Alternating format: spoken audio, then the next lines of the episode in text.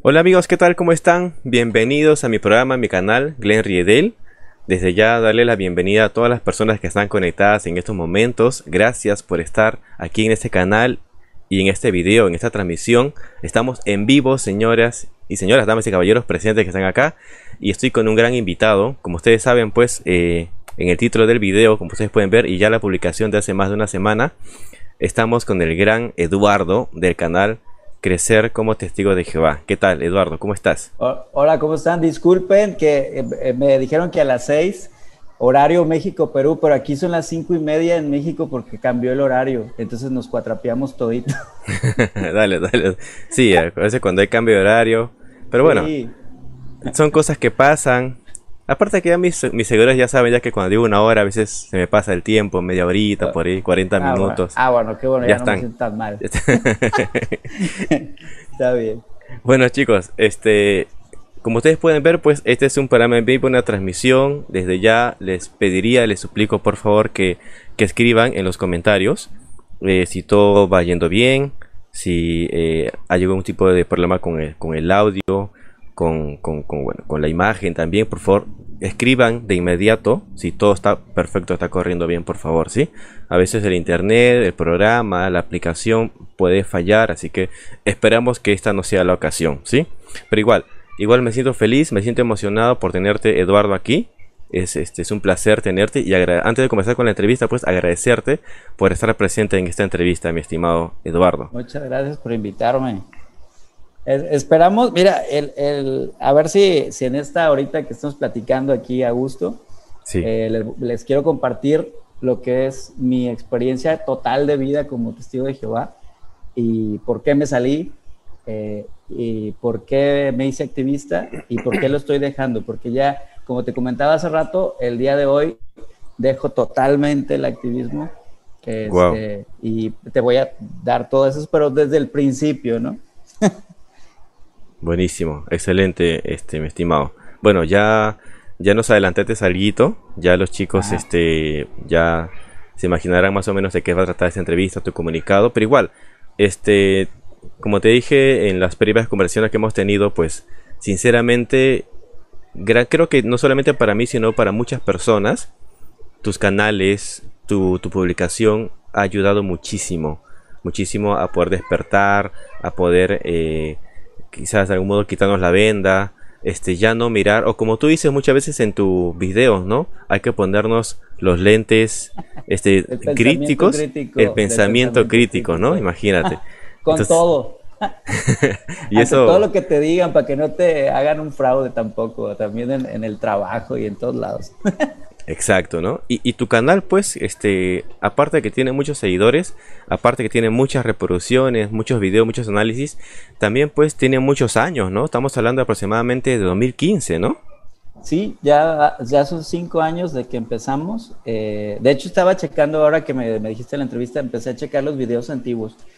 Eh, un día estaba, bueno, ya ves que, que en aquella época, hace cinco años, no había, no había muchos activistas en, en español. Había varios en inglés y yo lo seguía porque pues soy bilingüe desde niño, entonces lo seguía y dije, bueno, ¿por qué no tenemos nosotros en Latinoamérica a alguien?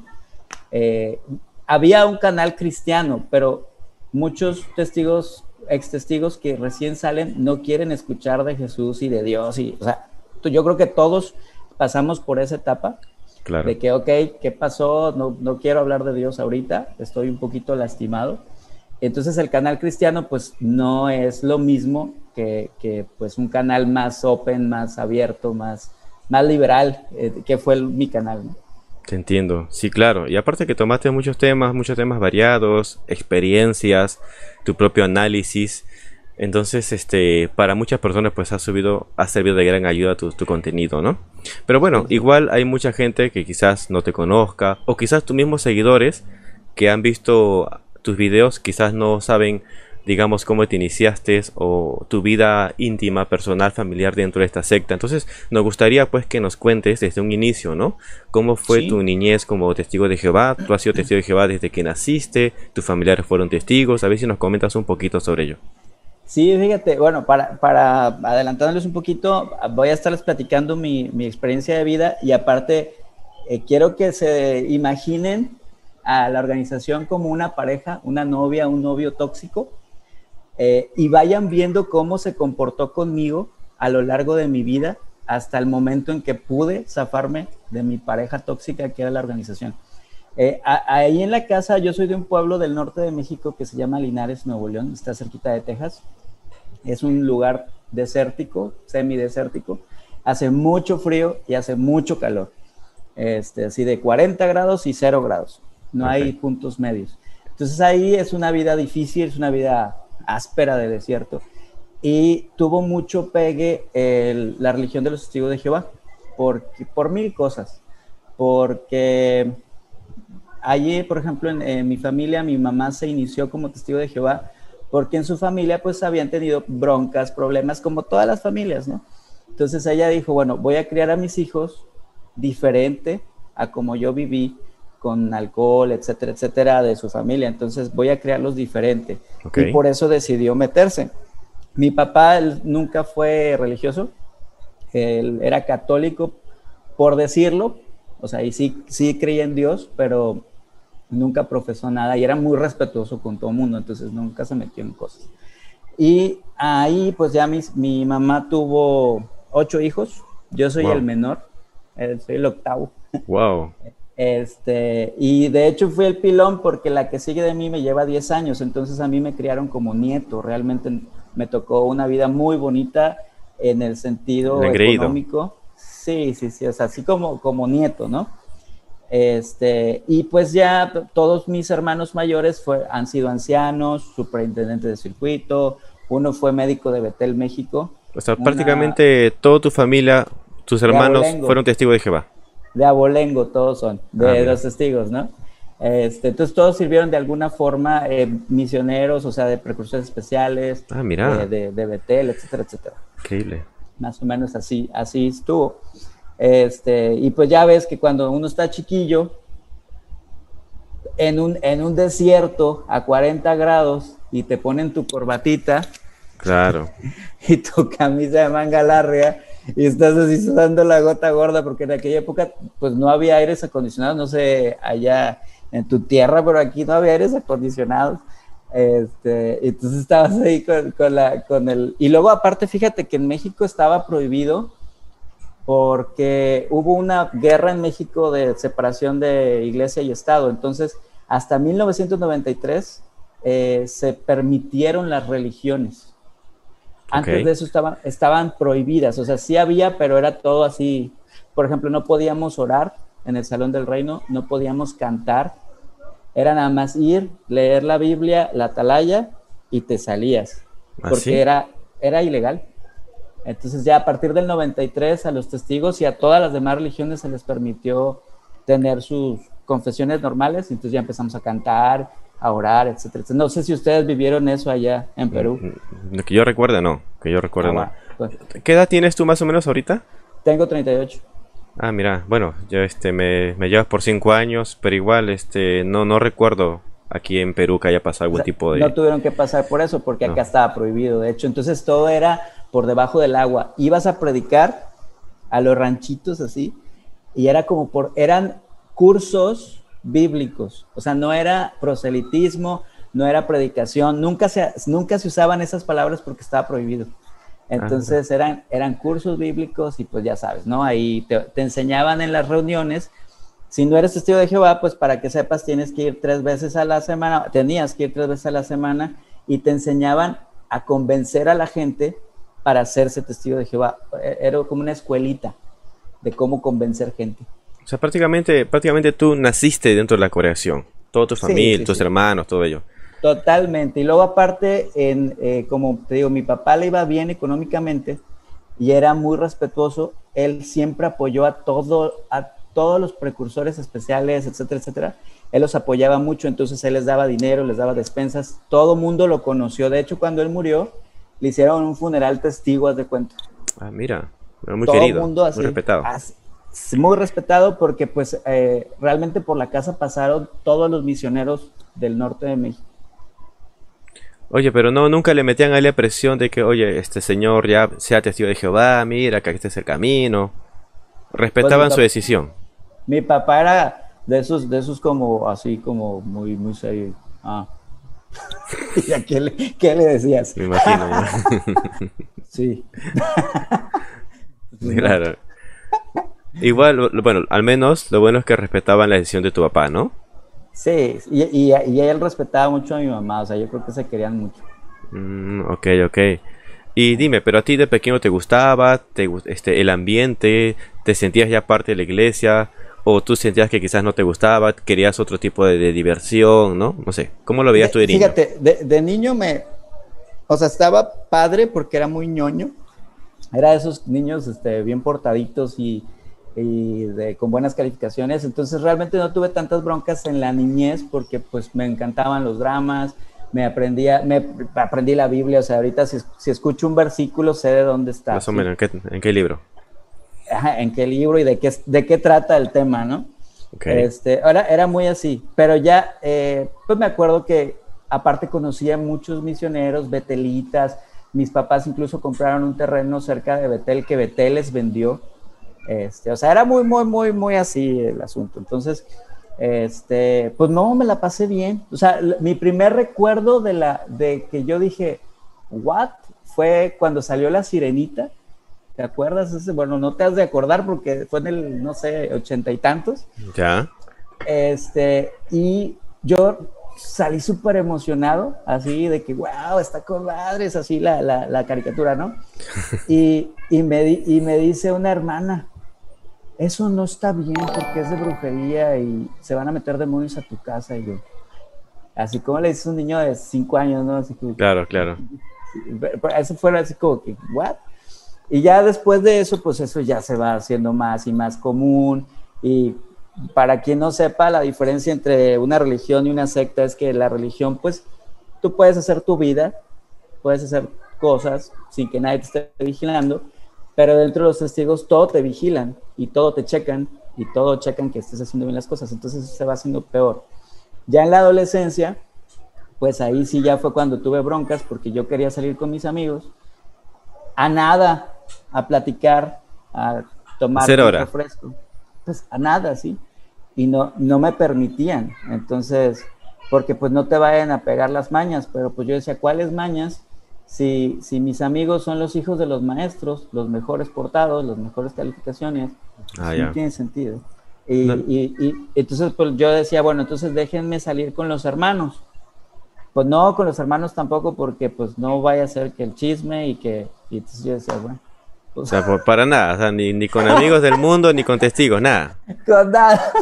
Pero ¿quiénes te prohibían? ¿Te prohibía tu mamá o los hermanos de la congregación? ¿Quién te prohibía? So- solamente mi madre, porque este, pues mi papá fue mi alcahuete, es como la- el que, el que eh, quiero salir, ¿no? No, Claro. pues no puedes porque son mundanos. Y papá pues me daba las llaves del carro y, y dinero y órale, salte. Y Ese, que a- ese tiempo, ¿qué edad tenías más o menos? como 13, 14 años. Ah, mira. Qué chévere, qué, ché- qué, qué buen padre, qué buen padre. No, no, la me- o sea, ahí está, en el altar. Ahora es el mejor padre que pude haber tenido Ah, y gracias tú- a él tengo algo de salud mental. Ah, Buenísimo, buenísimo. Y, y dime, en el proceso que tú fuiste estudiando, eh, más o menos tú, ¿a qué edad te bautizaste, testigo de Jehová? fíjate que, que ahora que me preguntaste de, de mi bautismo, sé que me bauticé a los 11, pero no me acuerdo. O sea, yo no tengo buena memoria de- así a largo plazo. ¿Ya? No me acuerdo de las preguntas, ya es que te hacen las preguntas y que te dedicas y todo. Sí, claro. No me acuerdo. Me Solo acuerdo dices, que me sí, sí, nomás decía eso. Sí, pues es que era lo esperado y como era, como era un ñoñito buen- bien portado, pues me dijeron, pues ya te toca bautizarte, pues ya me toca bautizarme. O sea, pero no... Y fíjate, una decisión tan importante, Claro. porque si no, si no eres testigo de Jehová, para que sepas, en el momento que te bautizas, haz de cuenta que firmas un contrato de por vida y no te puedes salir honorablemente de la secta. Y yo a los 11 años firmé ese contrato sin saber, o sea, sin leer las letritas chiquitas. A los 11. Sí, claro. Yo también, te comento que yo también me bauticé a los 11 años. Y en mi caso fue básicamente ya por un tema de depresión, porque antes también los, los estudiantes de, de mi época dábamos discursos de cinco minutos y no solamente era la lectura de la Biblia, sino también tienes que hablar al frente del público. Entonces damos estudios como publicadores no bautizados, pero ya no, oye mira, ya estás predicando, ya cuando te bautizas, y también pues en esa fecha había muchos jovencitos que se bautizaban, ¿no? Y decían, mira, si ellos se pueden bautizar, ¿por qué tú no? O sea, como que había cierta presión. ¿Tú sentiste alguna presión o simplemente fue decisión? No, pues claro, porque pues eso que ya es lo que te digo, es lo que te dice. O a veces te toca porque tus hermanos también se bautizaron también y tú también tenías que bautizarte. Sí, pues ellos se bautizaron como hacía 50 años antes que yo, ¿verdad? Pero, pero, pues te digo, pues era lo esperado, porque pues ya todos estaban en Betel y ya todos así, y pues yo también. Pero no fue una decisión que yo dijera, ay, o sea, yo soy un ferviente creyente, pues no, o sea, pues, estaba chiquillo, un niño. Ah, mira. Bueno, lamentablemente hay, hay, personas que sí toman las decisiones sin imaginarse realmente qué es lo que depara, ¿no? ¿Qué es lo que abarca esa decisión del bautismo, ¿no? A mí me hubieran dicho, oye, ¿sabes qué? Te vas a bautizar, pero no vas a poderte salir nunca, pues ahí lo hubiera pensado. pero no te lo dicen. Pero al menos antes de que te bautices, que fue a los 11 años más o menos, ya habías tenido, habías hecho la promoción de primaria al menos, la fiesta de promoción y esas cositas. No, no, yo no podía ir a graduaciones ni nada, no podía hacer nada de fiestas, de nada. No, hombre. Bueno, a, mí sí me tocó, a mí sí me tocó tener... Antes de bautizarme, mejor voy a esa fiesta mundana, ¿no? Ya de ahí ya me bautizo tranquilito. ¿Pero tu, tu familia son testigos?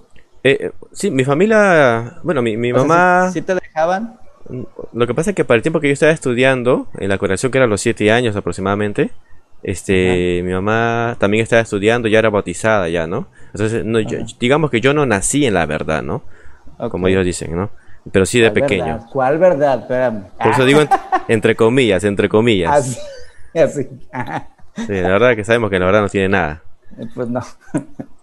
Ah, entonces por eso, pero no, como mi mamá ya, ya tenía muchos años ahí, pues era un poco más estricta en esas cosas, entonces pues no, o sea, fiestas, no, ni, o sea, no, nada.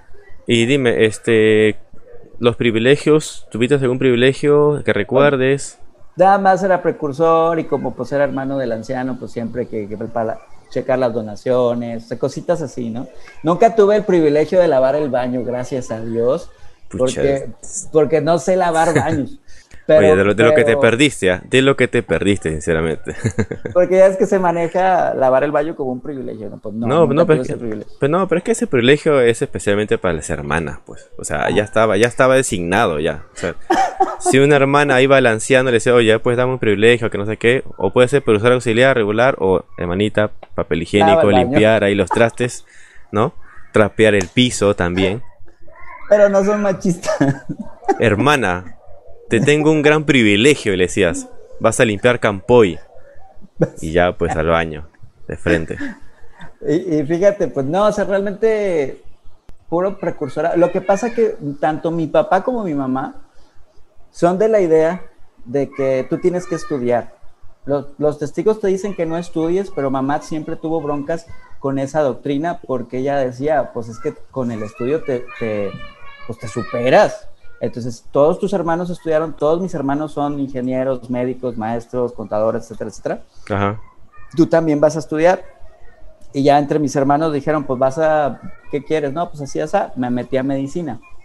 Y ahí estuvo lo padre, porque para estudiar medicina, obviamente yo soy de un pueblo, pero la universidad grande está en la ciudad de Monterrey, que es una de las ciudades principales de México. Entonces tuve que irme a, a estudiar y pues ya, ya Imagínate, llegar de, llegué con mis chanclas y mi morralito a la ciudad, ¿no? Entonces, cuando entré a medicina, yo tenía como 16 años cuando entré y pues faltaba las reuniones porque tenía cosas que hacer en medicina. Empecé a una cosa diferente.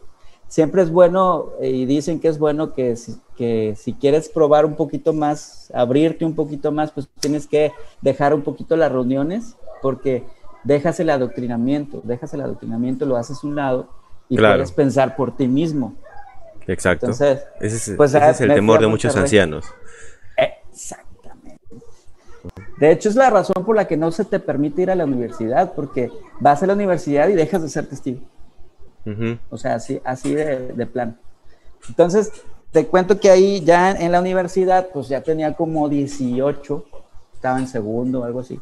Oye, pero, pero qué bueno, qué bueno que a ti no te hayan prohibido nada de eso, ¿ah? A pesar que tenías hermanos bien espirituales, ¿no? Con, con cargos en la congregación, ¿no? Normalmente no te permiten estudiar ni nada, o sea, te ponen la cruz, te dicen que no, ¿no? Y es bien triste porque es lo que te decía que la organización, la, la, religión, esa religión es una novia tóxica porque no te deja progresar y si te quieres salir, si la quieres desafanar, te deja sin nada. Exacto. O sea, porque, porque hubo, hay muchas historias de gente que no les dejaron estudiar y ahorita ya no son testigos. ¿Y qué haces? Tienes que trabajarle más duro que alguien que estudió al final de cuentas. Exacto. Entonces, bueno, fuiste a la universidad, ¿alguna anécdota que recuerdes? Sí, bueno, de, la universidad, pues te digo que siempre me fue bien en los estudios y todo, pero ya, eh, yo, para que sepas, yo pues, soy gay desde que me acuerdo, o sea, desde siempre, desde el kinder, yo, a mí, ah, yo ya tengo así mi gusto predefinido por, por algo. Este, y en todo el, cuando viví en el pueblo, pues nunca conocí a nadie gay. O sea, para mí era muy normal porque pues así era yo. O sea, nunca tuve broncas con eso. Ok. Pero nunca conocí a nadie. Entonces cuando me fui a Monterrey, por eso fíjate cuando dicen, es que no les enseñen eso a los niños porque se van a hacer gays. O sea, a mí no me enseñaron nada. A mí, yo no vi películas de gays. Yo no tuve abusos ni nada y salí gay. ¿Sí me explico? Eso es una orientación que ya la traes, genética, lo que tú quieras. Y cuando me voy a Monterrey, conozco a mi primer pareja, con la que duré muchos años. Y pues yo me acuerdo que decía, pues está, está de buen ver, ¿no? Ya. Y pues, pues, pero yo siempre pensando, pues a Jehová no le gusta eso, ¿eh? O sea, porque si había leído primero a los Corintios, si había leído eh, de Sodoma y Gomorra y todo eso, pero nunca lo había vivido, ¿sí me explico? O sea, siempre eran como lecturas este, pero ya estando ahí, pues, este, pues sí, sí me gustó, ya pues este chavo así, ya empezamos a andar. ¿Más o menos qué edad tenías? Como 18. Pero antes que nos cuentes un poquito lo que pasó, o sea, tú estás comentando de que desde que tú eras pequeño ya sentías atracción por el sexo, por el mismo sexo, ya sentías, este, digamos, esas inclinaciones, entonces se podría llamar así. ¿De la orientación? La orientación, ya. Ah, mira, y, nunca, o sea, nunca conversaste con tu familia, hablaste con tus padres de tus sentimientos. Pues no, porque... De tus pues, gustos. Pues, pues, no es un gusto, un gusto son los tacos y las... No, pues o sea, si tú ves un chico ¿Eh? y te gusta, pues hay un gusto, hay una atracción, pues, ¿no? Ah, sí, sí, sí, pero pues te digo, es una, como, pues una orientación, Y, y, este, y no, nunca lo platiqué porque nunca me dio problemas. Porque nunca había conocido a ningún gay. Claro, o sea, no, no, no pasaste la situación como que tú también le gustes a otra persona en la congregación o en Y ya, y ya ahí pues ya es otro rollo porque pues eso ya está mal, ¿no? Pero, pero de ahí en fuera pues no. Entonces, haz de cuenta que pues ya empecé a andar y empecé, empezamos a andar un tiempo, pero yo, yo sabía, ¿no? Es que esto está mal. Ya sabes, todo lo que te meten. Y esto está mal y que no sé qué, que no sé qué. Entonces voy con mi hermano que es, que es anciano y le digo, ¿sabes qué viven ahí en Monterrey? Le digo, ¿sabes qué pasa esto? O sea, o sea, pues, estoy enamorado, estoy a gusto, pero me siento mal porque estoy haciendo algo mal. Ok.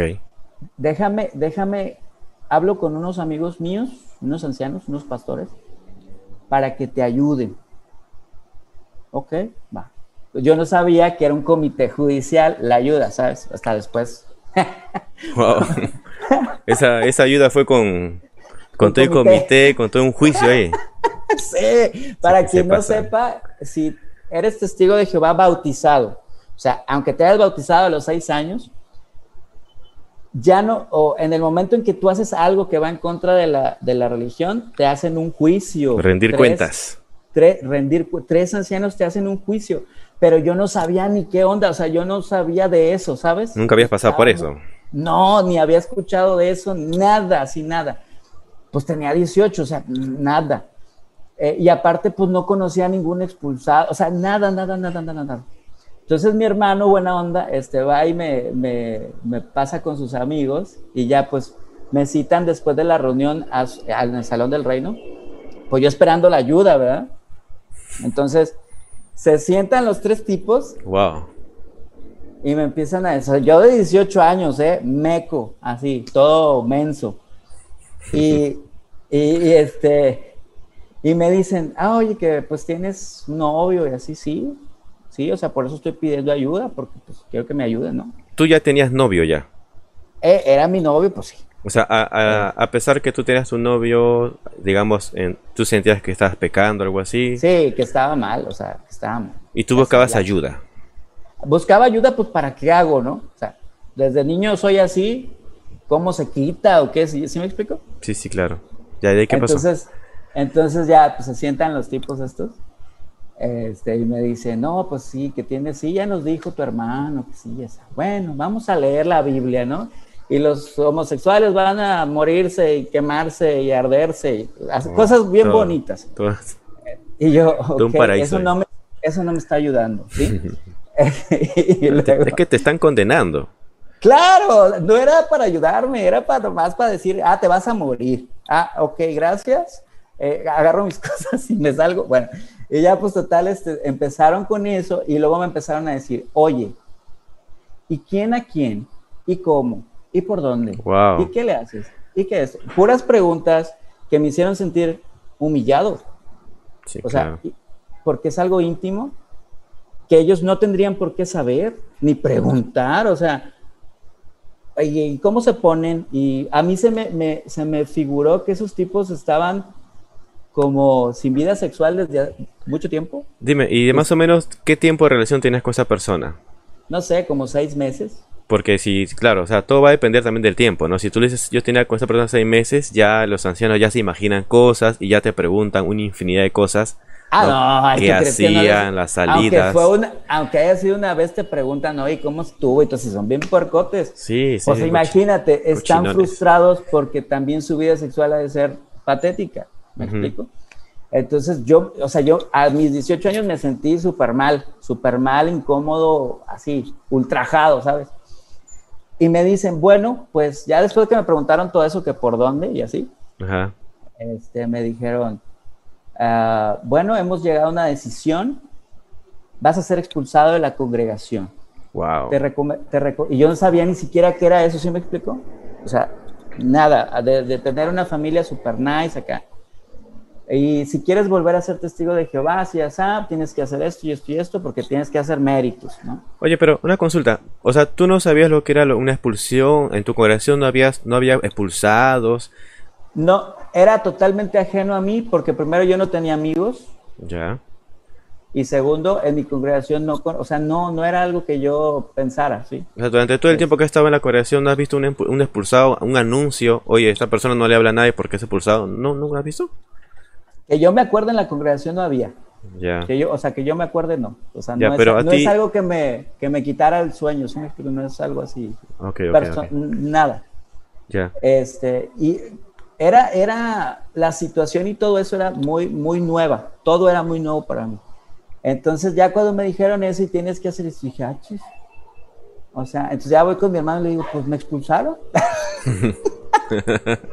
no, no, pues sí, sus amigos, ¿eh? y ya, pues, pues total, digo, ahorita me río, pero es una cosa espantosa, o sea, es un... En el momento, en ese momento, ¿cómo te sentiste? Cuando dijeron, ¿sabes qué? Te vamos a expulsar. Como que era la peor persona del planeta. O sea, que había decepcionado a Jehová. Que había, o sea, por, por culpa de esas cosas terminas odiando a Jehová. O sea, porque dices tú, oye, no, este, este tipo es muy desagradable, igual que ellos. Entonces ya después con el tiempo pues te das cuenta que son ellos, ¿sí? O sea, que son ellos los que organizan todo ese show. Y que es la forma en la que te sobajan y te humillan para que no tengas autoestima. Porque a alguien con autoestima no le sirve. Entonces, este, y alguien con autoestima no se deja. O sea, no sé, o sea, ¿cómo te vas a dejar que tres personas te juzguen? Sí, claro. Eso es pues. ilegal. Este, de hecho, por eso en algunos países se les ha prohibido porque ese tipo de cosas son ilegales. como en está prohibido, pues no, está, prohibido, pasas por encima de... De la ley. De la ley. Pasas por encima de la ley. Y aparte es discriminatorio porque en todos los países occidentales ser gay discriminarte por ser gay, pues es, es penado. Entonces, mi, mi, el motivo por el que me juzgaron es porque, pues, o sea, la opción que tenía era o dejar de ser gay, que no se puede, o aguantarme. ¿Qué, qué, vida es esa? ¿Sí me explico? Sí, claro, sí. también. Pues es, es discriminación por ser. Situaciones similares, ¿no? Pues sí. Entonces, pues ya, a, a la semana dieron el anuncio, ¿no? Pues fulanito de tal, Eduardo Martínez, ha sido expulsado de la congregación. En el momento que dan ese anuncio, nadie, absolutamente nadie, te vuelve a hablar. Nadie. ¿Tú estuviste presente en tu nombramiento o no fuiste ese día? Claro, está súper adoctrinado. Y luego, ¿sabes qué es lo peor? Que en aquella época, si tú estabas expulsado, te hacían sentar hasta atrás, porque no podías sentarte adelante hasta que hubo un problema legal en algún país por discriminación y tuvieron que quitar, pero no por amor al prójimo, o sea, le tuvieron que quitar por discriminación a la gente. Entonces, pues tenías que llegar cuando ya había empezado la reunión para que nadie te saludara, sentarte atrás, o sea, humillante, y después irte antes de que todos se fueran para que nadie te viera. O sea, era la cosa más humillante del planeta. Sí, siempre lo han practicado. Por eso te decía, ¿no? O sea, no, no has visto nunca en tu corazón un expulsado, porque normalmente el trato del expulsado es ese. Tiene que estar atrás como burrito castigado. Este. Y antes de que den la oración, ya irte, ya. Ya estar en la puerta y irte, ¿no? Porque nadie te va a saludar, nadie te va a hablar, ¿no? Es una, es una discriminación sistemática. O sea, es una discriminación este, jerárquica y aparte, pues ilegal. No más que la mayoría de los gobiernos como dicen, bueno, hay libertad de culto, pero eso raya en lo ilegal totalmente. Sí, claro, de hecho, de hecho. Bueno, lo bueno es que hoy en día muchas personas y muchos primos o muchos testigos de Jehová que nos ven, este, ellos ya, ya saben qué hacer en casos de comités, ¿no? Que, judiciales que hagan en su congregación, ya saben que no, no, está, no está bien, no está prohibido, no es legal, pueden grabar, no pueden hacer. Ni bien tú le dices, oye, al anciano o al cuerpo de ancianos que están ahí en ese comité, ¿sabes qué? Voy a grabar, ¿no? O voy a traer un abogado. Cancelan absolutamente todo. Cancelan todo. Hay publicaciones, hay información que dicen, ¿no? Es más, si hay periodistas que quieren preguntar sobre estos casos, ellos, los ancianos, tienen, tienen que negarlo todo. Aquí no pasó nada. Imagínate. Mienten, mienten, mienten, mienten. Directamente a los periodistas mienten. Entonces, es para que veas que también le tienen miedo a los gobiernos, nomás que, pues, digo, no ha habido quien se anime a hacer ese, ese show, porque son muy poquitos. Y ya, pues, total, el, el, cambio de mi familia hacia mí también fue, fue fuerte. Lo bueno que yo vivía en Monterrey y no había, pues, gente de mi familia ahí, más que mi hermano. Y mi papá, pues, pues a él no le importó, pues él me siguió dando dinero y carro y todo. Entonces, él gracias a él soy médico, o sea, gracias a él pude terminar la carrera porque luego, o sea, te expulsan y te dejan de dar dinero y, o sea, es una cosa bien espantosa para el que pasa por ahí, pero gracias a que tuve un papá bien chido, pues pude salir. ¿Y el trato con tu mamá, con tus hermanos, cómo fue? Fue difícil al principio, o sea, al principio sí, de hecho, pues tú sabes que siendo expulsado, siempre va a haber broncas porque, por ejemplo, hasta ahorita, pues yo no puedo ir a fiestas familiares, ni a bodas, ni nada por el estilo, ¿no? Porque, pues se les agua a la fiesta, o sea, si yo... Entonces sí lo entiendo, pues ellos, ellos son testigos y tienen que estar ahí, no los culpo de, de nada, pero si yo voy a una fiesta, no va ningún testigo de Jehová, pues ¿cuál fiesta? Por, por, por mi culpa, ¿no? Porque discriminan y discriminan a la persona que te tiende la mano. O sea, no hay por dónde. es bien feo, es bien feo. Entonces, sí fue difícil al principio. Este, con el paso del, tiempo, haz de cuenta que me consiguieron un anciano muy, muy famoso allá por mi tierra. Muy buena gente, ¿eh? o sea, lo que sea cada quien, muy buena gente. Que, Para que me aconsejara. Ajá. Entonces ya pues fue conmigo y habló conmigo y me dijo, ¿sabes qué? Pues yo soy gay, pero a Jehová no le gusta eso, entonces yo estoy casado, tengo hijos, pues obviamente pues me gustan los hombres, pero pues yo sé que pues a Jehová no le gusta y yo, yo así con cara de, ah, no voy a vivir eso yo, gracias, o sea, ese consejo no, no aplica. Este, entonces, o sea, casarte, tener hijos, ser anciano, aparentar toda tu vida, no, era opción para mí. No, no, o sea, no, era opción para mí. Muchas gracias. Next, dijiste, next. Muchas gracias por su consejo. Entonces voy, voy con, la psiquiatra de, de, mi escuela y le digo, y me encantó porque en una, en una sesión me resolvió la vida. Me siento y le digo, ¿sabes qué? Tengo esta bronca, o sea, soy testigo de Jehová. ay, testigo de Jehová, mijo. Ya, así como que, ay, ya, Ya conoce ya muchos casos. Sí, puros problemas, pura ansiedad, pura depresión, puras pastillas. Este, y, le digo, soy testigo de Jehová y soy gay. Eh, y vengo pues para que me lo quites, ¿no? y se rió. Y me dice, no, mira, te voy a inscribir en el grupo para aceptación, para que te aceptes y bye. Y, yo, como que el grupo, eso no se quita, eso ni siquiera es enfermedad. Entonces, no te lo tienes por qué quitar. Ah, Así, métete al grupo de aceptación y mientras más rápido te aceptes, más rápido vas a vivir feliz. Punto. Increíble, buenísimo. Bueno, un consejo totalmente diferente, ¿no? Buenísima terapia en una sola sentada, ¿sabes? No tuve ni que ir al grupo. y, yo, y ya después, este, yo, yo seguía muy adoctrinado, entonces eh, me di, fui con los ancianos, estos tres tipos, muy desagradables, y les digo, oigan, yo quiero volver a ser testigo de Jehová. ¿Ya? ¿Cómo le hago? ¿Qué tiempo ya había pasado más o menos? No sé, como un año. Para regresar luego les dije, no, yo no quiero que me corran porque para empezar yo no, no era mi intención que me corrieran, ¿sí? Era que me ayudaran. Entonces les dije, ¿saben qué? No, pues total, llego a la casa, veo a mi novio, ¿no? Y me dice, no, tú, tú necesitas ser testigo de Jehová porque ya me tienes harto. Me, me subió al carro manejó me dejó en un salón del reino y me dijo, aquí está tu casa, me tienes harto con tu Armagedón y con tus cosas, porque pues bien adoctrinado. Primero arregla tus cosas y luego vienes conmigo. Y ya, pues total, ahí me dejó, ¿no? Entonces ya les digo a estos chavos, a los, a los señores, pues quiero ser testigo de Jehová otra vez. Ok. Está bien, tienes que predicar tú solo, tienes que ir a las reuniones, ahí me tienes predicando solo, afuera del hospital, como alma en pena, así con mi Biblia y mi atalaya, así como alma en pena. Como, como volante hubieras hecho, pues, full volantes. y así que... Claro. Ahorita lo veo y digo, guay, o sea, ¿qué onda contigo, ah? Este, que te puedes reír ahorita, ¿no? Oye, pero, pero entonces en una de esas idas al hospital a predicar, estaba una hermana, estaban dos hermanas predicando. Entonces me dicen, oye, ¿qué estás haciendo? Porque esta, este territorio es de nuestra congregación y tú no estás en la congregación. Digo, no, pues fíjense que estoy así, estoy expulsada, así ya sé, ¿no? Ya. Ven a la casa, me dicen, ven a la casa.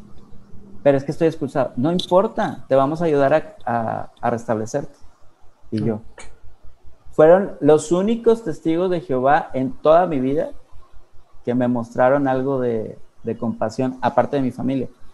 Entonces me acogieron en su casa, me hacían de comer, íbamos a las reuniones, cotorreaban conmigo, los, los Solís de allá de Monterrey, que los quiero muchísimo, o sea, son, ahí cada que, me, cada que pienso es que los testigos de Jehová son esto, me acuerdo de mi familia y me acuerdo de los Solís, que no todos los testigos de Jehová son así. O sea, hay, hay gente buena que está atrapada ahí. Pero, pero fíjate, fíjate que esa, esa familia que te ayudó, este, están, están haciendo algo en contra de lo que su cuerpo gobernante les, les manda, les dice, pues, ¿no? Totalmente. O sea, están desobedeciendo, ¿no? Pero por un poco de humanidad, ¿no? Por humanidad, totalmente. O sea, te das cuenta que hay gente humana y de buen corazón, o sea, como en todos lados, ¿no? Eso es válido.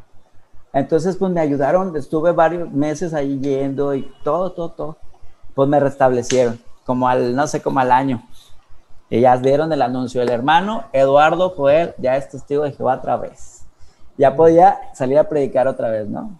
Pero para, para cuando tú, este, antes que te mencionan que ya volviste a ser testigo de Jehová, te juntaste con los ancianos, te dijeron, oye, ya, entonces ya no tienes gustos, este, ya no eres gay, algo así te preguntaron. Tú me, no, me dijeron que eso, de hecho los, los ancianos me dijeron, eso no se va a quitar, pero tú te tienes que aguantar, como el apóstol Pablo, ¿qué dijo Pablo? Que tienes que aguantarte, algo así. ¿Cómo lo dijo Pablo? Que tenía, tenía, que aguantar, creo, sus, sus inclinaciones, sus, deseos pecaminosos. Algo así, porque Pablo también era medio, medio saco. y, y, ya es que nunca se, nunca se casó. Y ya pues total, este, me dijeron, Tiene, tienes que ser como el apóstol Pablo y eh, hacer tu, tu actividad. Cada que te den así ganas de algo pecaminoso, pues salir a predicar y así. Que ocupar tu mente. todo, el día va a estar predicando entonces. Ah, sí, con, el látigo. Amanecía también. San Eduardo Martínez me dirían ahorita. y ya pues total, es algo o sea, no, o sea, no, ¿verdad? Pues total, ya me... Ah, y fíjate, algo que me, que me acuerdo mucho es que yo les hablaba para decirles, oigan, me siento mal, o sea, me siento triste. Y me decían, te lo mereces, súfrelo, para que, para que te ayude a regresar a Jehová, ese yo. Nunca me ayudaron, o sea, esas personas nunca, nunca absolutamente me ayudaron. ¿Qué crees de es esa? Ah, pues qué clase de Pues ni siquiera son especialistas, ni siquiera son psicólogos. Algo, ¿no? algo, algo, algo de valor humano, palabras, ¿no? Pero nada. Nada. Te lo mereces. Ah, súfrelo, disfrútalo para que regreses a, a, Jehová más rápido. Y yo, bueno, pues total me restablece, ¿no? Ya todos felices y contentos y pues hicieron pachanga ahí en la casa, ya sabes, ¿no? Ajá. Este, y con el tiempo, no sé, pasó un año en que yo estaba así flagelándome todos los días. O sea, se me venía un pensamiento eh, anormal y me flagelaba tres veces más rápido. Te bañabas con abuela. sí. Entonces, como al año, me invitan a una reunión social. Para que no sepan, una fiesta, los testigos le llaman reunión social. Un esparcimiento, como se conoce acá en ah, Perú para, no decirle fiesta, porque pues se oye muy pecaminoso, le dicen una reunión social, ¿no? Entonces había dos, tres hermanos, ahí estaba chiquito el asunto. Y yo voy, dije, pues son hermanos, ¿no? Son, todos se portan bien. Ajá. Pues que sacan la botella de tequila. ¡Hala! ¿Se puso bueno? No, se puso muy bueno. Pues, eh, o sea, imagínate yo un año flagelándome y me ponen tequila que jamás me gusta tomar porque pues, pues no, ¿verdad? Prefiero las chelas. Entonces me pusieron tequila, pues al final no supe de mí. O sea, aparte tenía 19 años, 20 años, estaba bien chavo. Chavito. Chavito, chavito, esas tonterías que haces de chavo. Entonces, pues me puse mal, o sea, tomé, no sé, tres caballitos y andaba viendo elefantes rosas. Anda. Oye, pero... ¿Todos eran testigos? Sí, claro, pues puros hermanos. Entonces me dice un hermano, fíjate, porque yo traía mi carro. Le voy, a, ya me voy, ya, me voy, ¿no? A la casa de mamá ya me voy. Y me dice, no, hermano, no, este, ¿cómo crees que te va a ver mi, la hermana así? No, no, no, no, yo manejo. Ah, bueno, manejó él. Y ya rumbo a la casa me dice, oye, me da pena, me da vergüenza que te vea tu mamá así, mejor te quedas en mi casa. Sí, claro. Eh, va, pues órale. Llegamos a su casa, no te cuento qué pasó, fue, fueron, pasaron cositas pequeñas, pero pues él empezó. Ah, mira. Y a la mañana siguiente, así ya sabes, ¿no? Me despierto y digo, ah, ¿qué hice? ¿Qué, ¿Qué pasó anoche? Entonces agarro mi carro y pues él estaba ahí y yo, y yo y agarré así mi carro y mis cosas así, la bolsa de papel, ¿no? Pero amaneciste con ropa. Uh, y ya pues total me voy y digo, ching. Entonces llego a la casa y me arrodillo así, ¿no? De, Dios, perdóname, me voy a dar 10 latigazos más. es, que, es, que, esa es otra expulsión, ¿ah? Es, es, derechito a, a, barandal, ¿no? Entonces, pero deja tú, o sea, de cuenta que pasó eso y me voy a Monterrey a estudiar otra vez porque estaba en mi pueblo. Y pues yo toda la semana así de que, ¿qué hago? O sea, pues, o sea, tanto esfuerzo, tantas cosas, por así que, no, y pues le pedí perdón a Jehová y ya sabes, ¿no? El perdón a Jehová no importa, tienes que pedirle perdón a los ancianos, eso es, a, a Jehová es de lo de menos. Entonces, me habla mi hermano, ¿qué hiciste? ¿Qué hice de qué? ¿qué hiciste? Abusadora. No, pues, mira, pasé, pasó esto y esto y esto. Ah, Wow. Te quieren ver el viernes los ancianos. Y Oye, yo, ¿y qué, qué tiempo ya tenías ya de restablecido?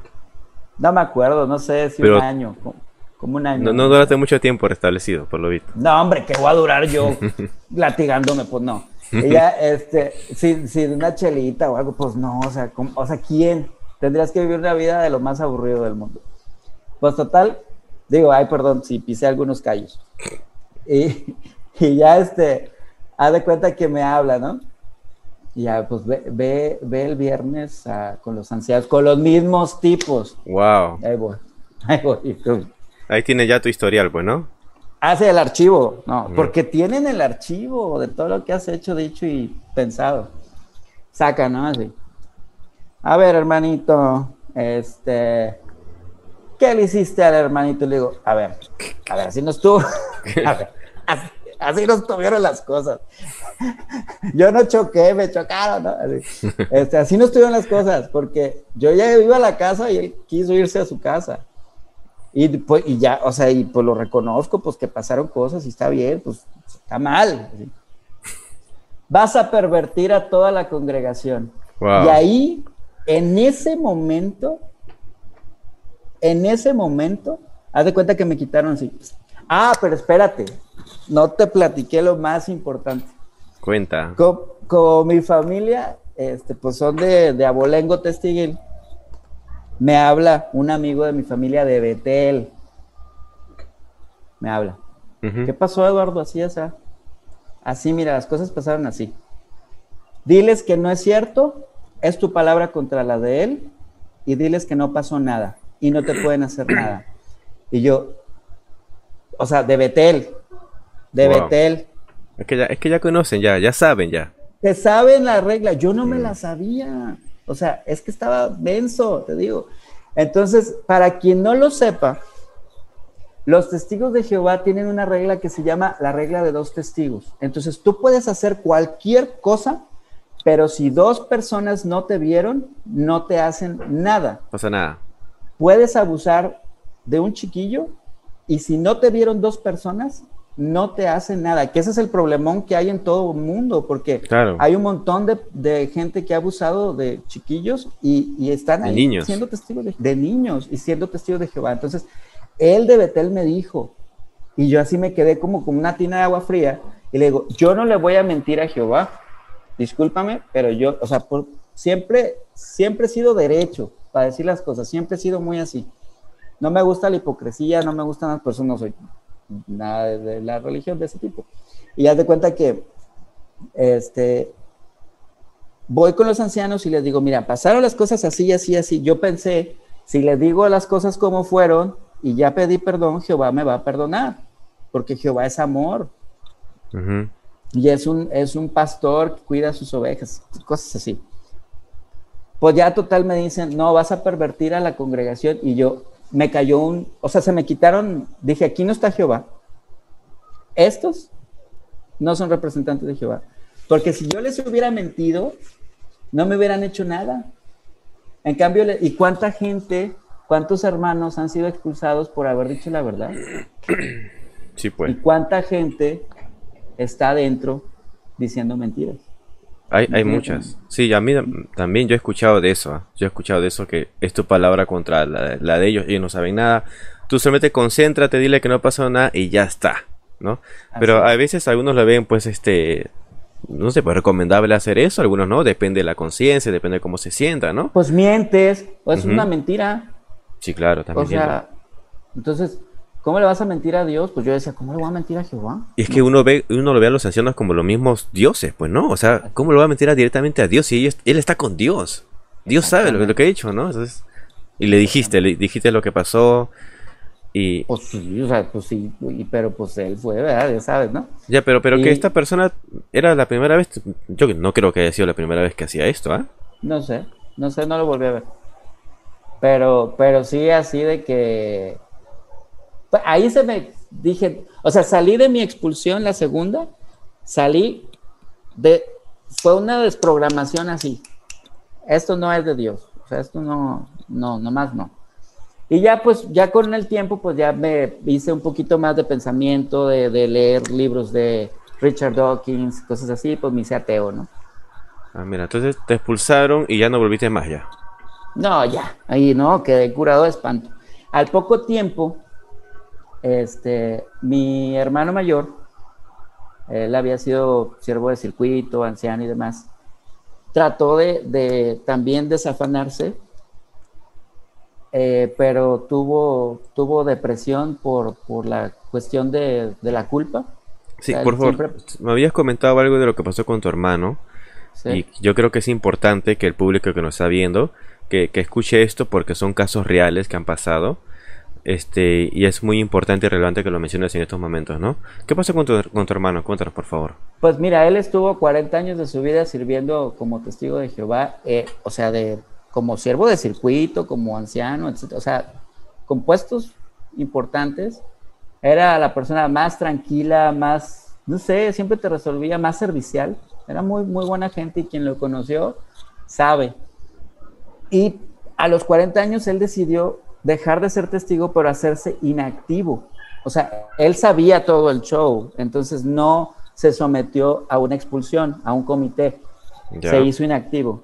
O sea, él quería Pero- dejar ya todo. Sí, se mudó de ciudad, o sea, quería dejar todo eso. Su familia, hijos. Pues no, él estaba soltero. Ah, ok, ok. En- entonces, este, se, se fue a, a, a otra- pues a Monterrey, pero ahí, pues, cayó en una depresión fuerte, o sea, una depresión de, es que voy a dejar a Jehová, es que Jehová, es que Jehová, es que Jehová. Y yo como era, pues ya, como siempre he sido bien así, le decía, pues ya, no, no pienses en eso y vive, ¿no? Este, pues él decía, es que, pues, o sea, tenía mucha carga de culpa. Entonces cayó en una depresión fuerte y murió. O sea, él es una víctima de la organización porque él estuviera vivo si no hubiera sido por... O sea, la él se enfermó. Se enfermó, dejó de comer, etcétera, etcétera. Cayó Él en estuviera, él depresión. estuviera, él si no hubiera tenido culpa de la organización emanada de esa novia tóxica, él estuviera vivo, totalmente. Wow. Y a los, a los dos meses que él murió, más o menos como los dos meses, fui a ver a mi papá, pues entre que se había muerto mi hermano y todo, y me dijo mi papá, tu hermano me habla en las noches. Tú ya tienes tu trabajo, tú eres el que me tenía pendiente, yo ya me voy. Y a los pocos meses murió papá también. Wow. Entonces, la organización se llevó a dos de mis seres más queridos. Wow. Es que lo que tú has contado, sinceramente, es lo que pasa. Lamentablemente, cuanto más tiempo, más años tengas en la secta, y por más que tú descubres la verdad, por más que tú dices, bueno, ya, ya tengo 30, 40 años acá y ya sé lo que ha pasado, lo que estaba ocultando el mismo cuerpo gobernante, las cosas que permiten, especialmente con los niños, con los pequeños indefensos, uno ya quiere irse, ¿no? Pero también a veces no, no se quiere ir por la familia, por los amigos, por los hermanos, Pues no y cuando se van o cuando se vuelven inactivos, muchas, en muchas ciudades o países tienen la, la directriz de que, bueno, si está expulsado o está inactivo, no hay que hablarle, porque está inactivo, ¿no? Este, más bien nos, nos puede afectar a nosotros los activos, dicen los mismos testigos de Jehová. Entonces, esta persona que se convierte en una víctima de esta secta, pues entra en depresión, cae en depresión, ¿no? Entonces sufren, tienen el rechazo de su familia, de sus propios hermanos, de sus propios padres, y eso es, bien triste. Imagínate, y, y más aún tu hermano que dice que era soltero, que estaba solo, entonces, y estar en un lugar lejano, solo, obviamente hay secuelas, ha- hay depresión, y él se enfermó y lamentablemente falleció tu hermano. Y Entonces- lamentablemente no nos dimos cuenta, o sea, si, si hubiéramos sabido que tenía depresión, pues lo hubiéramos ayudado, pero no, pues cada quien, o sea, ¿no? Y, y es, es tan feo que es una discriminación sistemática, o sea, si no, es como te digo, es si no vas a estar conmigo, no vas a estar con nadie. Así te lo presenta la bloquean todo. organización. Totalmente. Si no vas a estar conmigo, no vas a estar con nadie. Preferible que te mueras. Así es la organización. Y hay muchos padres, ¿ah? hay muchos padres que dicen, hubiera preferido que te mueras, que te hubieras te muerto, a que, a que estés expulsado, a que no vuelvas, a que seas una apóstata. Preferiría mil cosas. Cua- Cuando, cuando me cayó el 20 que él había muerto por eso y que se llevó a mi papá, dije, ¿cómo ayudo? O sea, a mí me ayudaron para, para desprogramarme. Un amigo mío era muy, muy racional, muy racional. Entonces me logró quitar todas esas irracionalidades de Armagedón y todas esas tonterías. Entonces, ¿cómo ayudo yo? ¿Cómo pongo mi granito de arena para que no vuelva a pasar lo que pasó con mi hermano? Y fue como empecé con el canal, hace cinco años. ¿Tú ya, ya no vives con tu familia, vives aparte? No, yo, mira, bendito Dios, yo vivo en Puerto Vallarta, que es una ciudad de las más lindas de Latinoamérica. Es un cerquita en la playa. Este, soy médico, tengo muy buena chamba, gracias a Dios. Eh, yo no sé, si fuera testigo de Jehová, estaría casado, tendría tres niños, no sería médico y viviría en Linares, no, o sea, no. eres, eres, eres, médico de profesión actualmente. Soy, médico familiar, sí. Genial, genial, buenísimo. Al menos una este, persona que es testigo de pero supo desarrollarse, ya tiene una profesión, ¿no? Sí, gracias a mis papás. O sea, totalmente gracias a que ellos tenían una idea diferente a la organización. Buenísimo. bueno, entonces ya. Ajá, dime. Este, ya al menos ya nos has contado un poquito de, de tu niñez, tu adolescencia, tu juventud, lo que has pasado. Al menos tuviste un padre que te supo apoyar a pesar que no era testigo de Jehová, te apoyó, entendía ¿no? lo que uno puede pasar de joven, muchacho, ¿no? Este, cosa que en muchas, en muchas otras familias no las pasan, ¿no? O sea, a veces si cuando los dos padres son testigos y están bien adoctrinados, pues son capaces de votar, como lo que pasó con nuestro querido amigo Estuardo, que ha sido testigo de Jehová y sus padres no quieren saber absolutamente nada de él por su opción sexual, porque está expulsado, por N cosas. Entonces yo quiero que estos mensajes, estas experiencias que están viendo, que sirva de ayuda para muchas personas, para que se den cuenta lo que realmente sucede en esta secta y que antes de que estés ahí, pues medites bien, lo pienses bien y pienses en los pros y los contras, ¿no? Entonces, este... Que, fíjate que, a raíz de que empecé con el canal, yo soy un superviviente de una secta. O sea, yo me veo como que sobreviví a una secta o sea, en la que nací, que me trató mal, que me humilló, que me hizo ver de las cosas peores que tiene la humanidad, la discriminación, el, el que te vean como alguien muerto y que te dejen de saludar. Pero no voy a seguir siendo una víctima toda mi vida. O sea, eso, eso me queda claro. Eh, no puedes seguir pensando, yo soy una víctima. No. Agarra tu dignidad, agarra tu, orgullo, o sea, la vida es tan bonita, tantas cosas que tienes que hacer, que no te quieren saludar tus hermanos, tus papás, tus, tus pseudo amigos, porque un amigo estaría contigo, aunque te expulsaran, que no te quieren saludar, pues mándalos a la fregada y vive tu vida, porque ellos están en una prisión, ellos viven en una cárcel donde no los dejan pensar, no los dejan actuar, y tú ya no eres parte de eso, vive. Ese es, es lo que traté de transmitir en mi canal. No seas una víctima más. Ok. Entonces tu canal lo creaste, también tienes una página web, una página de Facebook también. En la página de Facebook está muy padre, por si no la conocen, se llama Crecer como Testigo de Jehová. Me mandaron historias que la mía, digo, la mía es light para las historias que me han mandado porque Areli hay, muchas, y hay muchas historias. No, hombre, que no. Este, quiero, digo, ya que estoy aquí, quiero agradecerle a Miker Tower, a Areli, a Wanda, a Joshua. Joshua fue quien me descubrió en el YouTube y me compartió con todo el mundo, entonces los quiero mucho. Y así como yo los conocí a ellos, pues yo, eh, mucha gente me conoció a mí y, y, y les compartí que puede ser feliz que puedes estar bien, que puedes ser gay sin broncas, que puedes tener un buen trabajo, que no tienes nada de qué avergonzarte. Tu canal fue dedicado especialmente para los ex testigos, los testigos actuales. ¿Cuál fue tu enfoque? Ex testigos. De hecho, mi enfoque no en el, en el objetivo digo, este canal no es para testigos de Jehová. Si estás aquí y eres testigo, bueno, pero no es para ti, es para ex testigos de Jehová. Sin importar su credo, su lo que le gusta, nada algo que, algo que yo me, dejé personalmente es no voy a ofender, voy a aceptar todo. A mí me ofendieron mucho los testigos de Jehová por ser gay y muchos evangélicos por ser gay. O sea, una cosa espantosa, como si la Biblia nomás tratara de la homosexualidad. Habiendo tantos problemas en el mundo, te tratan horriblemente por ser gay. Pero de ahí en fuera, la mayoría de la gente me ha tratado muy bien. Dime, en el tiempo que tú has hecho tu activismo, bueno, hoy por hoy todos los activistas, youtubers, ex testigos de Jehová, como tú nos llames, ¿ok? Pasamos ciertas molestias, incomodidad por, por testigos de Jehová activos que ven nuestro canal, insultos, groserías, hasta ex testigos también, ¿ah? que no nos gusta nuestro, no les gusta nuestro contenido y también tenemos algún tipo de ataque. Ha pasado que en algunos eh, activistas como por ejemplo Rafael David, que él ha sido amenazado, le han buscado su vivienda, todo eso. ¿Tú has pasado alguna experiencia similar? A mí me amenazaron de muerte. Un día amanecí y en todos mis, mis videos estaba mi dirección de casa, una cosa así. Me hicieron videos que soy un puerco homosexual y cosas bien feas que yo nunca había tenido que vivir porque pues en mi casa todo fue bonito, o sea, realmente no hubo broncas así tan feas en mi, en mi niñez, adolescencia, y cuando veo esas cosas y la maldad de la gente, y luego veo que quien me está diciendo, chinga, en su, en su foto de perfil son ancianos.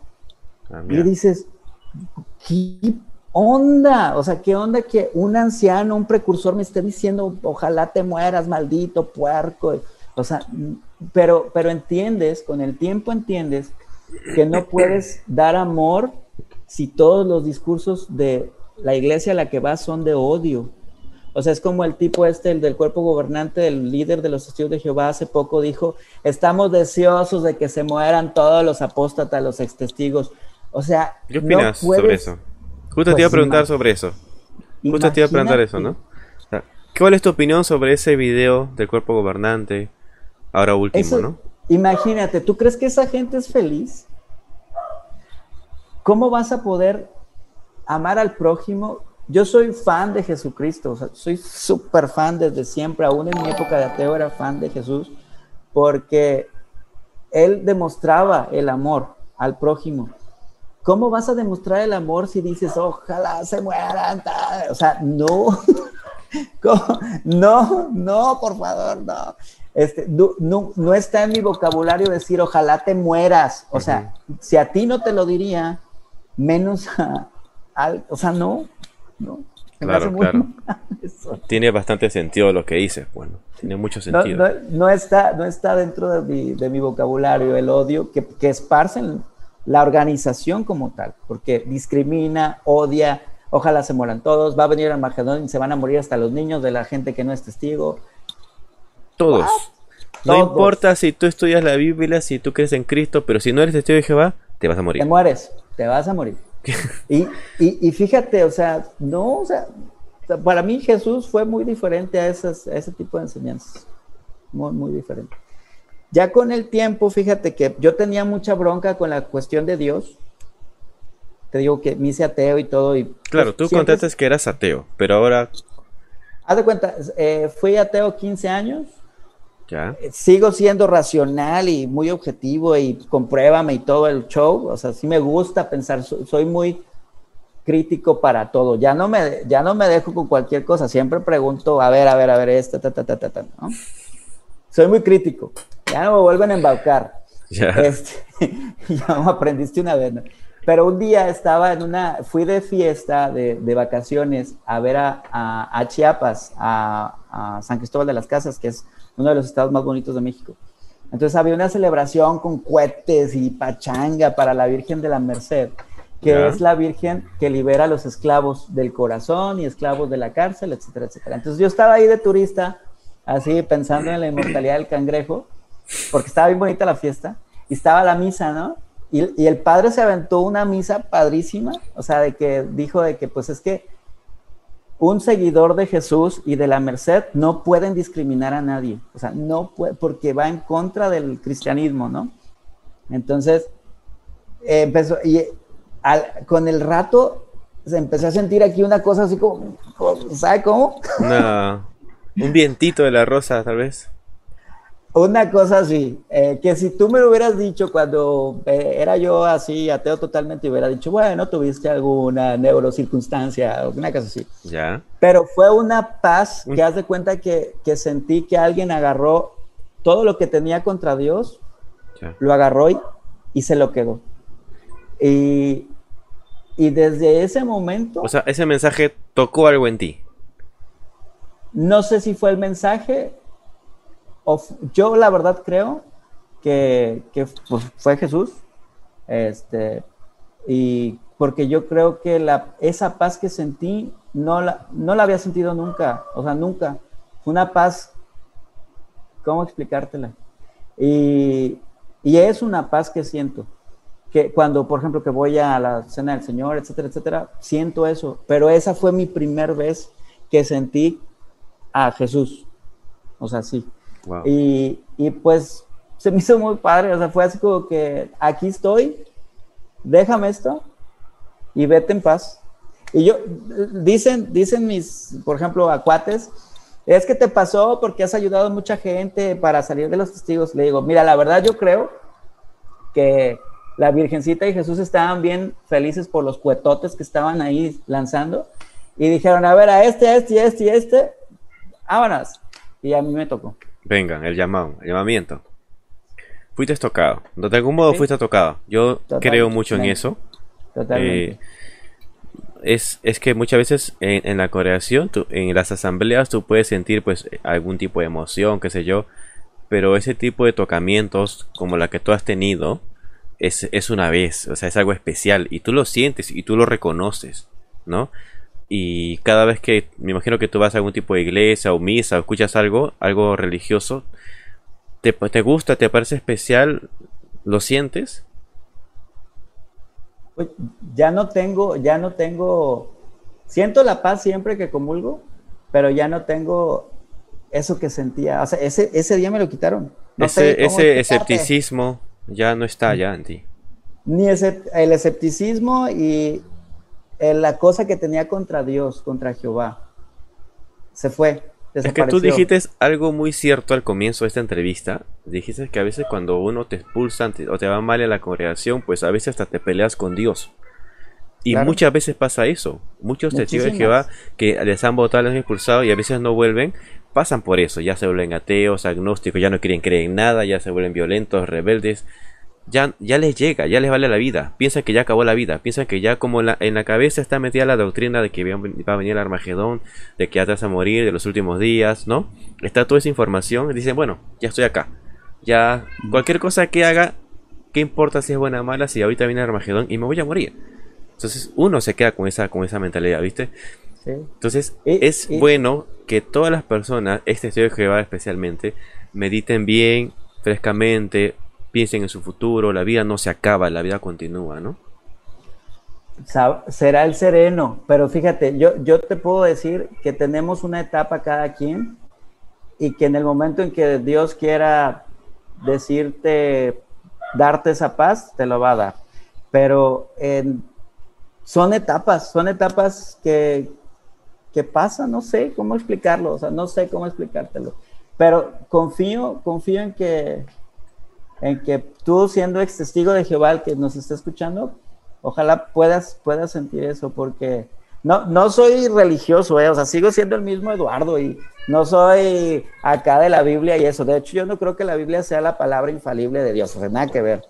Pero sé que existe Dios y sé que así los hindúes también tienen esas experiencias. Yo creo que Dios, pienso que Dios no, no discrimina a nadie por sus, por nada, porque yo era ateo. O sea, ni siquiera creía en él. ¿Sí me explico? Entonces, y ateo gay. Entonces, no, como dice el versículo, me gusta mucho que él no hace distinción entre, entre nadie, ¿no? Sí, claro. De hecho, este, ahí hay algo especial. Lo que ha pasado en ti, yo estoy seguro y convencido de que ha habido algo especial, ¿no? Y ha habido algo en ti, ¿no? Y para empezar, y yo creo que es cierto lo que dicen tus amigos, o sea, que es porque las cosas buenas que has hecho, la ayuda, el apoyo emocional, el apoyo que has podido hacer, lo has hecho durante el tiempo que has estado con tu activismo, tus consejos, prácticamente le he dicho, oye, ¿sabes qué? A pesar de todo lo que has hecho, acéptate tal como eres, sin importar lo que tus creencias actuales. Y eso de algún modo es una ayuda, ayuda moral, ¿no? Las personas que se han sentido abajo con sus videos han sabido levantarse, ¿no? Y eso está en los comentarios, ¿no? Yo puse la publicación de la entrevista tuya y créeme que hay muchos comentarios positivos, la mayoría, todos, de quien dice que tus videos han ayudado bastante a despertar, a seguir adelante, a salir del abismo. Entonces esa ayuda yo creo que se está recompensando en ti ahora, ¿no? Pues digo, fue un regalo que no me esperaba. más adelante vamos a ponerte una fotito, una velita quizás, ¿no? Tal vez. no, ya no sigo con el de este, ya, ya, ya, ya, que por ahí no era.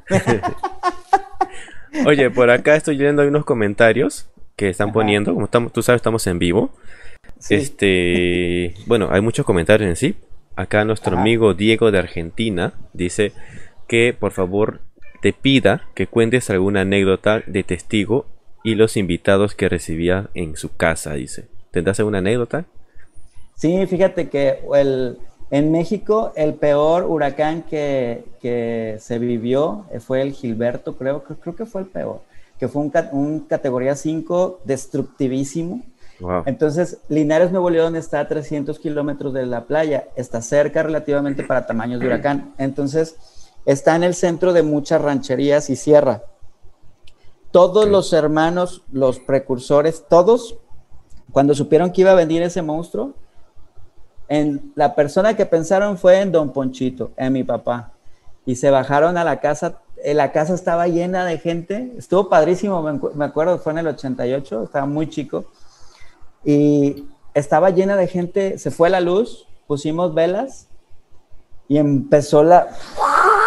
Así la casa se hacía y todos los hermanos ahí cantamos y todo fue algo muy bonito, fue algo muy, muy bonito. Pero fíjate, en lo que se aferraron al, al no testigo, eh, que era el que les ayudaba, porque la organización no les mandaba ah, ni un 5. Ni, a la, ni a la congregación se pueden refugiar, seguro. Nada. Nada. Cerrado. mi papá, mi papá tenía que irles a dejar cobijas porque la organización no les daba un peso. Es que es así. Eh. En cualquier cosa que pase, ellos mismos tienen que hablar por bailar con su propio pañuelo. Igual ahora, con la, con la pandemia, la pandemia que estamos viviendo, cada uno está sobreviviendo. La misma, la misma organización Watchtower, la JW, no está haciendo absolutamente nada. Más bien todo el billete, todo el dinero que ellos han recaudado durante años, todos esos millones, lo están gastando en hacer escenarios de cine, por ejemplo. Vender productos, comprar terrenos, vender terrenos. raíces. Bienes raíces ampliar, ¿no? Lo que tienen, lo que antes tenían en New York, ahora están en Warwick, están ampliando más edificios, o sea, mira en, qué lo invierten. Están ahorita en un proyecto, no sé si lo sabía, están en un proyecto que va a terminar el 2026. No. O sea, el Armagedón todavía no viene. ¿no? Están haciendo un eh, proyecto. ellos tienen proyectos a 50 años porque saben que no, o sea. pero sin embargo, por un lado están, por un lado están haciendo proyectos. Claro.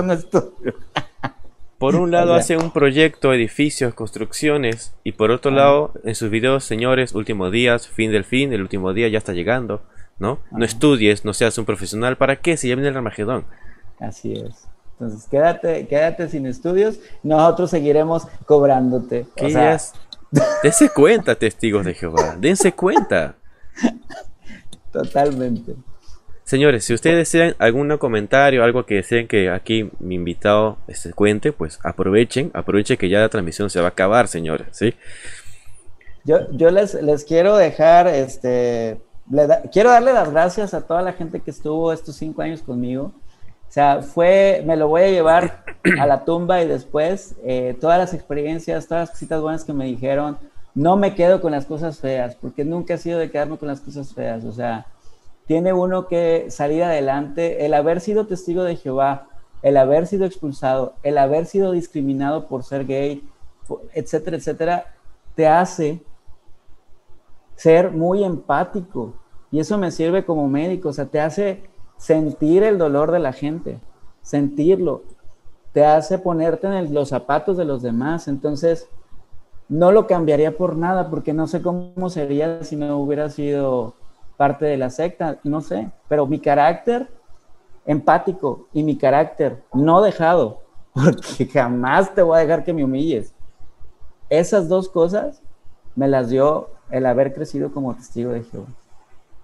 Y te digo a ti, ex testigo de Jehová, me, estaba diciendo una chava, es que yo le llevo, yo soy expulsada y le llevo a mis papás testigos mis niños, pero ellos reciben a mis niños y a mí no me saludan porque soy expulsada. Y yo, agarra tu dignidad, no les lleves los chiquillos o diles, los voy a llevar, pero me saludas a mí y si no te quieren saludar, no se los lleves. O sea, agarra la dignidad que te mereces como ser humano, que te la quitó la organización.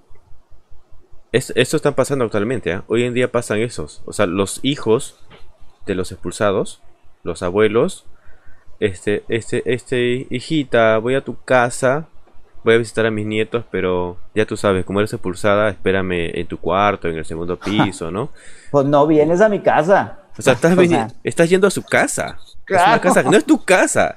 ¿Me entiendes? Señores, por favor, este testigo de Jehová no se deje manipular de ese modo. Oye, la dignidad en el suelo y enseñándole a tus hijos a que te traten como en el suelo. O sea, no. no. Agárrense las pilas. Muy bien. Oye, ya para finalizar, cuéntanos sobre tu activismo, danos esa noticia que nos quieres dar. Ah, ¿Qué pasó con tu canal?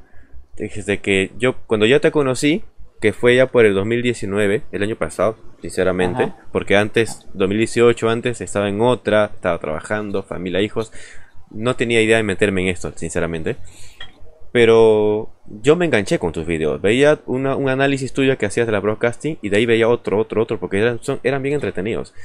Entonces, eh, pero de pronto dejaste de subir videos, ya cuando me di cuenta, tus videos ya eran del año pasado, 2017, 2016 este, y pocas veces subías, ¿no? Y ahora creo que está tu canal un poco inactivo, a veces de vez en cuando subes un video. ¿Qué pasó, ¿Qué pasó contigo? Cuéntanos, por favor. Lo que pasa que, eh, te digo, igual que tú, o sea, yo empecé de la nada, o sea, no era mi intención este rollo que se me fue y se fue y se fue. Eh, tres años y medio, cuatro años estuvo muy bien, pero haz de cuenta, yo vivía alejado totalmente de la organización, ese no era mi mundo leía cosas de los grupos y todo, pero, o sea, no era mi mundo, yo estaba en otro rollo. Pero ya cuando me empecé a meter a ayudar a ex testigos, ves que los testigos que te hablan, muchos son muy tóxicos. Y muchos ex testigos siguen siendo tóxicos, aún siendo ex testigos. Y aún ya no creyendo en Jehová, porque todos pasamos por una etapa de toxicidad muy fuerte cuando sales de una secta. Es algo normal que se va a pasar. Pero recién salido de la secta eres tóxico, porque fuiste tóxico todo el tiempo que estuviste en una secta. Entonces, el tratar con personas tóxicas siempre te deja algo, siempre te deja algo. Entonces, al principio lo pude manejar, al principio lo pude, y después ya dije, no, o sea, es muy difícil. Ya cuando me empezaron a amenazar y cosas así, dije, ¿saben qué? Cuando vi que allá había muchos más canales, dije, bueno, ya puse mi granito, o sea, ya, ya, ya, ya hay más gente. Y por eso te digo, pues hoy mismo este, mi, les quiero anunciar que, por ejemplo, la página de Crecer la va a seguir administrando René, que es el administrador de Verdad TJ. Se la voy a pasar. Este, ya no voy a ser yo quien conteste las, las preguntas. O sea, gracias. Si alguien me quiere agregar como amigo, me puede agregar en el Facebook. Solamente acepto perfiles verdaderos, no falsos. Entiendo que muchos testigos me contactaron con perfiles falsos por miedo a la organización, pero no acepto perfiles falsos por seguridad este, y no acepto gente tóxica. O sea, eso sí, gracias, bye. Estás en un periodo, eh, pásalo y después podemos platicar. Yo ya lo pasé, eh, me entienden, ¿verdad? Entonces, eh, porque sí hay gente que que te ataca y te ataca y te ataca y dices tú, oye, pues te tengo de amigo de Facebook, pero no es para que me ataques y me ataques, ¿verdad? O sea, si no te gusta, pues no, no lo veas. Pues. Así. Entonces, así es ese rollo. Ahorita estoy viviendo una etapa muy padre en mi vida, o sea, estoy bien realizado, tengo todo lo que quise. O sea, me siento súper bien. Para que la gente entienda, tú no te estás retirando del activismo por un tema de, de ataques, o sea, porque si decimos que es por los ataques, ellos van a, los testigos van a decir, bien, al menos ya bajamos a uno. No. Es, porque simplemente ya sientes que ya cumpliste, ya diste lo que diste en su momento y ya quieres otra etapa. Ya cumplí, ya estoy en otro rollo y aparte pues hasta Jesús me regaló algo bien fuerte, entonces pues ya cumplí. Buenísimo. Para que quede claro, señores este, opositores, haters, que aún están ahí escondidos, que siempre dejan sus dislike, dejan su comentario negativo, pero yo no me hago paltas, ¿ah? Yo Oye, bloqueo, bloqueo, bloqueo, elimino, elimino, elimino. Ah, Y te doy un consejo a ti, en el momento en que sientas que la toxicidad te está subiendo, ponle una pausa, o sea, te lo doy de, de amigos. Este, la, la otra cosa es que, por ejemplo, el 80% de la gente que vio mi canal no eran suscriptores, o sea, puros testigos de Jehová. Casi Claro. todo mundo, puros testigos, ¿no? Pero bueno, Claro, porque tú dices, oye, por ejemplo, yo en mi caso, ¿no? Yo tengo 8000 suscriptores y puedo tener un video, no sé, pues de, de 15000, 20000. ¿Y, ese, ¿Y esa diferencia quiénes son? ¿Por qué no se suscriben? Digo, Pues no, pues lo son regañan. testigos, son testigos. Pues claro, así es. Pero lo que tú dices es cierto, Ed- Eduardo. Mira, todo tiene un límite, todo tiene un tiempo. O sea, Glenn Riedel, este canal, no va a ser para siempre. Yo recién en este activismo tengo un año. El señor Eduardo ha durado tres años, o cinco años ha durado aproximadamente. Cinco, años, imagínate. Yo no sé si dures cinco años, la verdad. O sea, yo creo que estoy acá 2020, quizás 2021, quizás para 2022 Glenn Riddell desaparezca. Pero va a ser por un tema, va a ser por un tema básicamente de, de- de decisión personal, porque ya no quiero hacer. Yo también siento que ya porté y hasta aquí nomás. O sea, en todo este año muchos testigos, muchos haters me han atacado, me han insultado, este, me han dicho de lo peor, hijo del diablo, se han metido con mi apariencia y hoy por hoy lo hacen todavía. Pero a mí me vale, simplemente elimino, bloqueo. A mí eso no me afecta. Pero sí, obviamente, estar haciendo lo mismo siempre va a llegar un momento que se- en, en que me canse, ¿no? No, Así que, señores, sus comentarios. público querido, que nos aprecian mucho, que nos quieren muchísimo, a esa gente de buen corazón que nos sigue, aprovechenos. Mientras que estamos acá en el aire, aprovechenos. A mí me apena muchísimo, Eduardo, saber que ya no vas a continuar con tu activismo, que ya no voy a ver nuevos videos tuyos de tus análisis. Hubiera sido divertido, entretenido compartir quizás algún video, alguna broadcasting. Pero bueno, Sí. No, pero ya. me, da- no, me da, ya. me da mucha Gracias. tristeza, de verdad. Gracias, pero ya no. Pero sí. Les, eh, y les digo como último consejo a todo, a toda la bola de ex testigos, a los que quiero mucho. Y, y si algún día ocupan un consejo, un mal consejo mío, o buen consejo que yo digo, eh, pre- pregúntenmelo y siempre voy a estar para todo el mundo. No solamente que ya no voy a estar en, el activismo, pero siempre voy a estar para todo el mundo. Y se ve, cuando recién sales de la secta, se ve así. En la vida. Y la vida está llena de cosas, llena de cosas. Diviértete, eh, festeja lo que quieras festejar. Vive, ama. Cree- vive, cree en el Dios que tú quieras creer. O sea, haz lo que tú quieras porque ya tienes libertad. O sea, la vida afuera puede ser bonita, divertida, pero también es difícil, peligrosa. Eh, el rumbo de tus pasos depende de ti. Totalmente. Depende de ti. Las decisiones que tú tomes de ahora en adelante. La- las decisiones son tuyas, son propias tuyas. Ya en la congregación decidía el anciano por ti, tu familia, no sé. Pero afuera es, es otra vida. Y divertirte, pasarla bien, va a de- depender, depende netamente de ti. Las decisiones que tú tomes ahora. Si tomas decisiones equivocadas, pues obviamente te va a ir mal, ¿no? Ah, y adentro también, pues a mí, a mí me fue en una reunión social de los testigos donde, o sea, Mira, en todos lados se cuecen habas. Tienes que cuidarte en todos lados, no nomás afuera. Entonces, este sería tu mensaje, digamos, final o algún mensaje para a nuestros seguidores queridos este, que nos ven día a día. Aquí la Muchas gente, gracias. la gente está llorando acá.